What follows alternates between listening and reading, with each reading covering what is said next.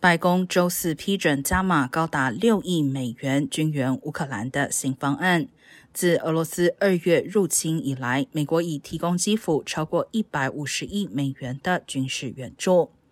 两周前，乌克兰军队开始对俄国展开大规模反攻行动。同时，美国持续加大对众多俄罗斯官员和企业的制裁，包括俄国军事情报局与俄国总统普京的高级经济顾问欧雷西金均被加入制裁黑名单，也针对俄罗斯太空、电脑和科技公司进行制裁，以削弱俄国科技发展，并在俄国与乌克兰面临大规模折损后，扼杀其重整军队和现代化的能力。